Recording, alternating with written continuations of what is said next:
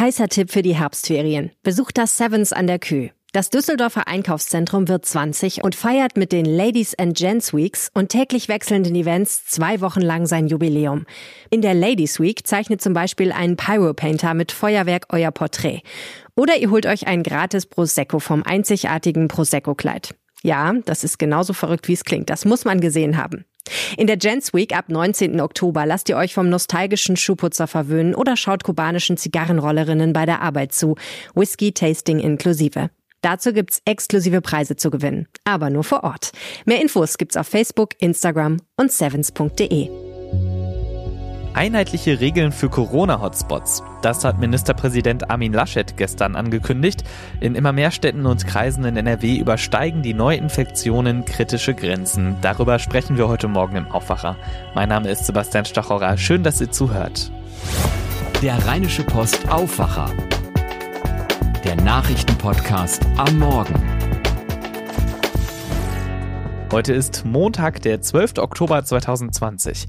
Wir sind mitten im Herbst, das zeigt sich auch am Wetter. Der Tag startet wechselnd bis stark bewölkt, stellenweise kann es regnen, nachmittags auch schauerartig stärker. Es gibt dann allerdings auch längere trockene Phasen.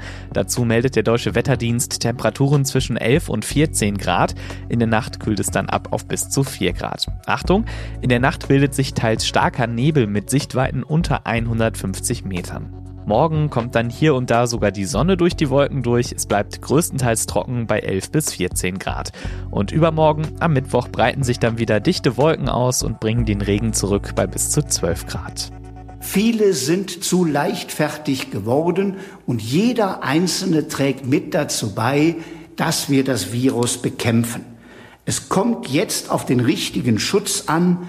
Darauf müssen wir aufmerksam machen die Aha-Regeln gelten. Das sagte NRW-Ministerpräsident Armin Laschet gestern. Hintergrund, in immer mehr Städten in NRW wird die Grenze von 50 Neuinfektionen pro 100.000 Einwohnerinnen und Einwohnern in den vergangenen sieben Tagen überschritten.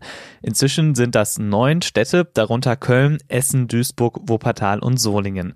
Jetzt soll es einheitliche Regeln für diese Städte geben. Nur noch bis zu fünf Personen aus verschiedenen Haushalten dürfen sich in der Öffentlichkeit treffen. Die Öffnungszeiten von Kneipen sollen eingeschränkt werden und Veranstaltungen mit mehr als 500 Menschen im Freien und 250 Menschen in geschlossenen Räumen sollen ausfallen. Feiern in privaten Räumen sollen auf 25 Personen begrenzt werden, private Feiern in Gaststätten auf 50. NRW-weit meldete das Landeszentrum für Gesundheit gestern 34,1 Neuinfektionen pro 100.000 Einwohnern. Nicht nur in NRW steigen die Fallzahlen, sondern bundesweit. Stuttgart etwa hat um Hilfe der Bundeswehr gebeten. Die Corona-Fallzahlen stiegen dort in den letzten Tagen so stark an, dass das Gesundheitsamt bei der Nachverfolgung der Kontakte nicht mehr hinterherkommt. Und dabei soll nun die Bundeswehr helfen. Auch in Offenbach soll die Bundeswehr dabei einspringen. Dort erreichte die 7-Tage-Inzidenz einen Wert von 80,4. Thomas Brockt berichtet für die DPA aus Berlin. Thomas, es ist wohl leider zu erwarten, dass in den nächsten Tagen bundesweit noch einige weitere Corona-Hotspots dazukommen, oder? Ja, leider. Einiges spricht dafür, dass in den kommenden Tagen weitere Städte oder Regionen dazukommen. Die Zahl der gemeldeten Corona-Neuinfektionen geht weiter nach oben. Auch gestern waren es fast 3500 neue Fälle, obwohl ja sonntags weniger Gesundheitsämter ihre Daten melden als sonst. In der Konsequenz heißt das, es wird dann immer mehr Orten Einschränkungen des öffentlichen Lebens geben, Sperrstunden, weniger Kontakte, weniger Alkohol, schärfere strengere Maskenpflicht und viele sagen jetzt, die zweite Welle ist da, auch wenn es in Deutschland ja im Vergleich zu vielen europäischen Nachbarn noch etwas besser aussieht. Nun gibt es derzeit unterschiedliche Maßnahmen, je nach Kommune oder Bundesland. Und es gibt ganz unterschiedliche Strafen bei Nichteinhaltung der Regeln, etwa bei der Maskenpflicht. Das soll sich aber ändern. Ja, da hat sich mal wieder Bayerns Ministerpräsident Söder mit einem Vorschlag gemeldet, beziehungsweise einer Forderung. Er hätte gern, dass bei Verstößen gegen die Maskenpflicht 250 Euro fällig werden, und zwar bundesweit. In Bayern ist das ja schon so. NRW-Ministerpräsident Laschet signalisiert im ZDF-Interview schon mal Unterstützung. Naja, wir haben ja in vielen Ländern, auch bei uns in Nordrhein-Westfalen, schon Bußgelder. Aber dass wir die Bußgelder äh, ähnlich handhaben, dass wir auch das Bestrafen vom Verletzten der Quarantäneregeln ähnlich handhaben. Ich glaube, das ist ein guter Gedanke. Das dürfte dann auch ein Thema sein am Mittwoch beim Gespräch der Länderchefs mit der Kanzlerin. Eine weitere Maßnahme ist das Beherbergungsverbot für Reisende aus Corona-Risikogebieten und gerade daran gibt es heftige Kritik. Genau, und zwar von ganz vielen Seiten. Ärzte, Hoteliers, Vertreter der Städte, alle sagen, das bringt nichts, gefährdet Unternehmen, es ist kaum umzusetzen und verschwendet Testkapazitäten. Und auch in der Politik, selbst bei Regierungsparteien gibt es Kritik. Berlins regierender Bürgermeister Müller gestern Abend im Zweiten. Beherbergungsverbote zum Beispiel zwischen Berlin und Brandenburg machen doch gar keinen Sinn. Wir haben hunderttausende Pendler jeden Tag, die begegnen sich im Einzelhandel, im Nahverkehr, auf der Arbeit und dann darf ein Berliner aber zwei Tage nicht im Spreewald übernachten. Das macht alles keinen Sinn. Das Kanzleramt hat das Beherbergungsverbot zwar nochmal verteidigt, aber ich könnte mir vorstellen, dass da bald, sagen wir mal, nachjustiert wird. Vielen Dank, Thomas Brockt. Schauen wir kurz auf die Entwicklungen in Frankreich und Italien. Wie sieht's denn gerade in Paris aus, Dorothea Finkbeiner? Hier in Frankreich folgt bei den Corona-Zahlen im Moment ein trauriger Rekord dem nächsten. Am Samstag wurden 26.896 Neuinfektionen in nur 24 Stunden gemeldet. Am stärksten betroffen sind die Großstädte Marseille, Lyon, Lille und natürlich Paris. Hier gilt schon seit langem Maskenpflicht nicht nur in Bus, Metro und Läden, sondern auch auf der Straße. Im Moment sind auch Bars geschlossen. Große Feiern, bei denen sich mit am meisten Franzosen angesteckt hatten, aber waren bis vor einer Woche noch erlaubt. Und Claudia Wächter ist für die DPA in Rom. Italien Italien war ja bei der ersten Welle der Pandemie heftig betroffen. Wie ist die Situation jetzt? Ja, hier in Italien warnen Experten, wenn die Kurve der Neuinfektionen weiter so rasant ansteigt, dann verlieren wir die Kontrolle. Und die Regierung hier beschließt fast täglich neue Maßnahmen. Erst die Maskenpflicht auch draußen und ähm, nun soll es weitere Einschränkungen geben für private Feiern, für Bars und Restaurants. Auch das Bier mit Freunden auf der Piazza wird wohl verboten und möglicherweise auch das Fußballtraining in den Hobbyvereinen. Vielen Dank euch. Ein Jahr lang war die Polarstern im arktischen Eis, jetzt kehrt das Forschungsschiff zurück. Es legt heute in Bremerhaven an. Dort nimmt unter anderem CDU-Bundesforschungsministerin Anja Karliczek die Crew in Empfang. Die Polarstern war auf einer riesigen Eisscholle mitgedriftet. Die Wissenschaftlerinnen und Wissenschaftler an Bord haben dann gemessen im Wasser, im Eis und in der Atmosphäre. Ronny Thorau berichtet. Ronny, erklär doch mal kurz, warum der ganze Aufwand. Ja, kurz gesagt wollte man die Arktis so detailliert wie bisher noch nie untersuchen, indem man sozusagen eine mobile Forschungsstation da hat, die monatelang mitdriftet, also auch guckt, wohin driftet das Eis, wie schnell schmilzt es dabei. Und man hat Messgeräte auf dem Eis aufgestellt, sich ins Eis gebohrt, Drohnen und Wetterballons in die Luft aufsteigen lassen und Sonden runter ins Meer gelassen und so dann einfach rund um die Uhr gemessen. Auch wenn das Schiff mal kurz weg musste von seiner Scholle, um eine neue Besatzung aufzunehmen, dann haben die Messgeräte vor Ort weiter gearbeitet. Und das alles insbesondere, um den Klimawandel und seine Folgen besser zu verstehen. Denn man weiß, dass der Klimawandel vor allem die Arktis auch heftig verändert. Und was hat man herausgefunden? Also das meiste wird man erst später wissen, denn die Forscher sagen, sie haben so viele Proben und Messdaten von Eis, Schnee, Wasser und Luft gesammelt, dass da noch Generationen von Wissenschaftlern dran beschäftigt sein werden, die auszuwerten. Aber eine Erkenntnis zum Beispiel war schon, wie heftig die Folgen des Klimawandels besonders in der Arktis sind. Im Sommer, also als die Eisscholle, mit der die Polarstern mitgedriftet ist, dann auseinandergebrochen war, da ist das Schiff nochmal mit Motorkraft zum Nordpol zurückgefahren und hat da gesehen, dass da fast kein Eis mehr übrig war. Also bis kurz vor dem Nordpol war nur noch offenes Wasser, kein dichtes Eis wie früher mehr. Das hat die Forscher, sagen sie, durchaus entsetzt. Wir haben da dem Eis beim Sterben zugeschaut, sagen sie. Das war ja durchaus gefährlich bei der Kälte und in der Gegenwart von Eisbären. Ja, Kälte unter minus 40 Grad teilweise und manche Forscher haben sich da Erfrierungen zugezogen, heißt es, vor allem im Gesicht, aber das soll alles wieder geheilt sein. Ja, und die Eisbären, da wusste man schon vorher, dass man den Lebensraum auf dem Eis da ja mit Eisbären teilt. Man hat Eisbärenwachen rund um die Uhr aufgestellt, vor allem aber nachts. Nicht ein Stück zu essen hat man versucht auf der Scholle liegen zu lassen, aber trotzdem sind immer wieder Eisbären ins Lager gekommen, sind da zum Beispiel neugierig an Messgeräten oder an Zelten vorbeigetappt.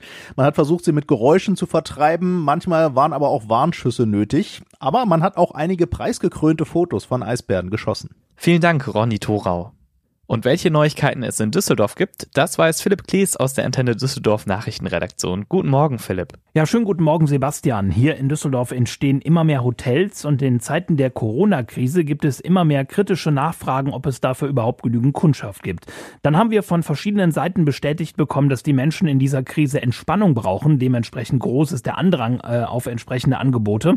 Und äh, weitere Themen bei uns, äh, mehr Platz für Radfahrer an der Kreuzung Oberbilker Allee Kruppstraße und Kaufhof am Wehrhahn startet in seine letzte Woche.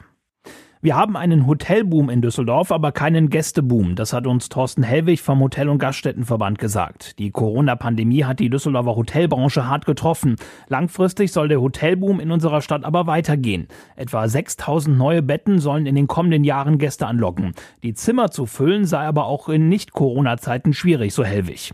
Deshalb muss sich die Stadt Düsseldorf auch die Frage gefallen lassen, wenn so viele neue Hotelbauten mit so viel Tausenden von neuen Zimmern genehmigt werden, wie sieht es dann auf der anderen Seite aus? Also wie macht sich die Stadt attraktiver, um diese Hotels eben auch ein Stück weit zu füllen? Die Stadt müsse deshalb an Marketingstrategien arbeiten, so Hellwig weiter. Wir haben auch mit dem Düsseldorfer Immobilienmakler Jörg Schnorrenberger über den Hotelboom gesprochen. Hier gäbe es mittlerweile ein Umdenken, unter anderem auch wegen der Corona-Pandemie, so Schnorrenberger. Das Umdenken ist jetzt aus der Not heraus sicherlich gekommen aber er wird sich in den nächsten Monaten und Jahren sicherlich da noch weiterentwickeln, dass wir tatsächlich jetzt nicht mehr nochmal 50 neue Hotels in Düsseldorf brauchen, sondern eher attraktive und schöne Wohnungen für jedermann. Neue Hotels soll es zum Beispiel rund um den Düsseldorfer Flughafen geben. Auch in der Innenstadt in der Nähe zum Hauptbahnhof sind Häuser geplant bzw. im Bau. Außerdem sollen im linksrheinischen Hotels eröffnet werden. Hier in Düsseldorf gibt es einen Run auf Institutionen, die in dieser Corona-Krise Entspannung versprechen, zum Beispiel auch Wellness-Oasen. Das hat eine Antenne Düsseldorf-Recherche ergeben. Gleiches gilt für Yoga-Studios. Viele dieser Studios haben zu Beginn der Krise Online-Klassen angeboten. Mit enorm großer Nachfrage hat uns zum Beispiel auch Ricarda Kolb gesagt. Sie leitet das Karma Karma Yoga Studio hier in der Innenstadt. Wir haben hier die Räume, ne, da kriegt man so 20 bis 30 Schüler in den einzelnen Kurs und die ersten Online-Kurse waren bis zu 100 äh, Teilnehmer. Also es haben wirklich sehr, sehr viele genutzt. Neben Yogakursen sind auch andere Entspannungsorte beliebt. Wer in Düsseldorf ins Spa möchte, steht vor dem Saunabesuch oft in der langen Warteschlange. Das haben uns Hörer zum Beispiel vom Wabali Spa im Süden Düsseldorfs am Elbsee berichtet. Auch die Sauna im Familienbad Niederheit war das Wochenende komplett ausgebucht. Alternativ gibt es auch unzählige Apps, die uns mit Entspannungsübungen und Meditationen versorgen. Infos dazu stehen auf unserer Homepage. Die Antenne Düsseldorf Nachrichten nicht nur im Radio und hier im Aufwacher Podcast, sondern eben auch jederzeit online auf unserer Homepage antennedüsseldorf.de. Vielen Dank, Philipp Klees. Und das wird heute außerdem wichtig. Wie läuft das Wintersemester 2020-2021 an den Unis in NRW? Das Sommersemester wurde ja weitgehend ins Internet verlegt und jetzt steigen die Corona-Fallzahlen wieder. Was das für die Studierenden bedeutet, darüber informiert heute Nachmittag die NRW-Ministerin für Kultur und Wissenschaft Isabel Pfeiffer-Pünsken.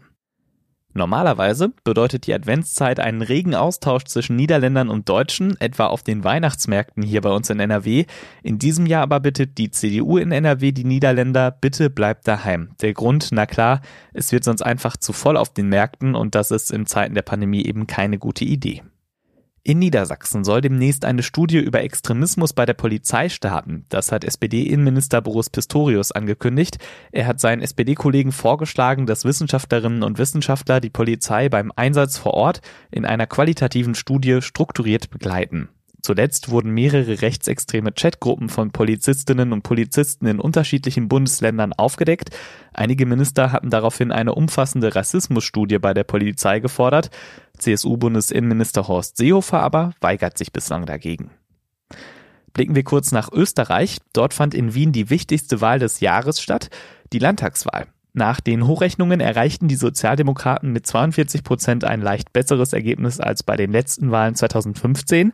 Die Rechtspopulisten der FPÖ verloren mehr als zwei Drittel ihres Stimmanteils und kommen nur noch auf 7,7 Prozent. Vor fünf Jahren waren es noch knapp 31 Prozent. Ein Grund dafür, das rechte Lager hat sich aufgesplittet. Der ehemalige FPÖ-Chef Heinz-Christian Strache trat mit einer eigenen Liste an, könnte damit aber an der 5%-Hürde scheitern. Große Zugewinne gab es auch für die konservative ÖDP, die ihr Ergebnis mit 18,8% verdoppeln konnte. Ein amtliches Endergebnis der Wahl wird erst morgen erwartet. Die EU-Außenminister beraten über neue Sanktionen gegen Russland. Auslöser ist die Vergiftung des Kritikers Alexei Nawalny. SPD-Außenminister Heiko Maas und sein französischer Amtskollege Jean-Yves Le Drian hatten angekündigt, zusätzliche Sanktionen vorzuschlagen. Inzwischen sind alle Nobelpreisträgerinnen und Träger bekannt gegeben worden. Heute kommt noch der Alfred Nobel Gedächtnispreis für Wirtschaftswissenschaften dazu. Der wird gern kurz Wirtschaftsnobelpreis genannt. Es gibt ihn allerdings erst seit 1969. Der Preis wird von der schwedischen Nationalbank gestiftet und gilt als renommiertester Preis im Bereich der Wirtschaftswissenschaften. Und im US-Senat beginnt heute die Anhörung von Amy Coney Barrett. Das ist Trumps Kandidatin für das oberste Gericht in den USA, den Supreme Court. Die neuen Richterinnen und Richter werden auf Lebenszeit ernannt und vor knapp einem Monat ist Ruth Bader Ginsburg gestorben. Daher muss jemand Neues benannt werden. Die Benennung ist hochpolitisch. Trump und die Republikaner wollen Barrett noch vor der Wahl am 3. November in den Supreme Court bringen. Und das war der Aufwacher vom 12. Oktober 2020. Wenn ihr uns etwas sagen wollt, Lob habt oder Kritik oder Themenvorschläge, dann schreibt uns eine Mail an aufwacher.rp-online.de. Und wenn ihr uns unterstützen möchtet, diesen Podcast mit möglich machen möchtet, dann schaut euch doch mal das RP Plus Abo an unter rp-online.de-abo-aufwacher findet ihr alle Informationen dazu. Heute Nachmittag hört ihr hier dann im Feed das Aufwacher-Update zum Feierabend. Ich bin Sebastian Stachorra. Wir hören uns morgen früh wieder. Habt bis dahin eine gute Zeit. Macht's gut. Mehr bei uns im Netz www.rp-online.de